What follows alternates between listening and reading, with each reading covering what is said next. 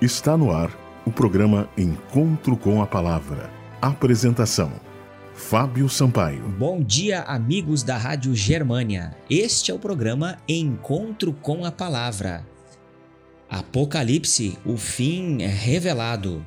Nesta semana, estamos estudando o capítulo 13 do Apocalipse. Estamos analisando a primeira besta, a besta que surge do mar. Mar em profecias bíblicas significa povos, nações, multidões e línguas. Você pode conferir isso em Apocalipse, capítulo 17, versículo 5. Os detalhes desta besta que emergem do mar, ou seja, este poder surge de um local onde havia muita gente, são impressionantes. A Bíblia descreve em Apocalipse, capítulo 13, versículo 1, alguns detalhes desta besta que emerge do mar. Ela possuía dez chifres e sete cabeças, e sobre os chifres dez diademas, e sobre as cabeças nomes de blasfêmia. A nossa sugestão do programa Encontro com a Palavra é que você, em paralelo com o capítulo 13 de Apocalipse, estude o capítulo 7 do livro de Daniel.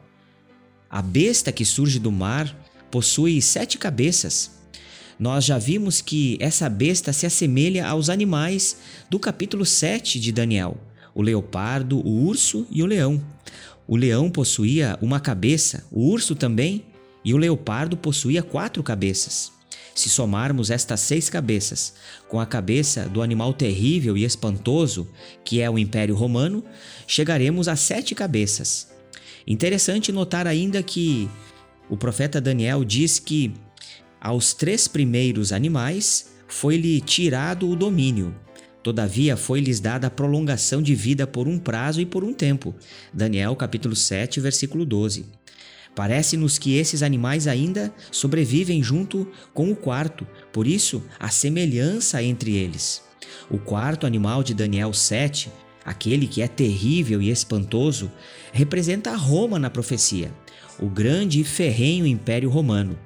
O que nós precisamos notar é que, após o surgimento das dez tribos, Daniel fala do surgimento de um chifre pequeno, o décimo primeiro, Daniel capítulo 7, verso 8.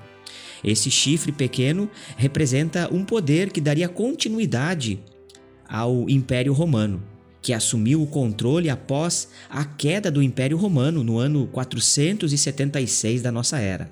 Logo, o quarto animal de Daniel, Roma imperial, e o chifre pequeno, Roma papal, estão em paralelo com a besta de Apocalipse 13.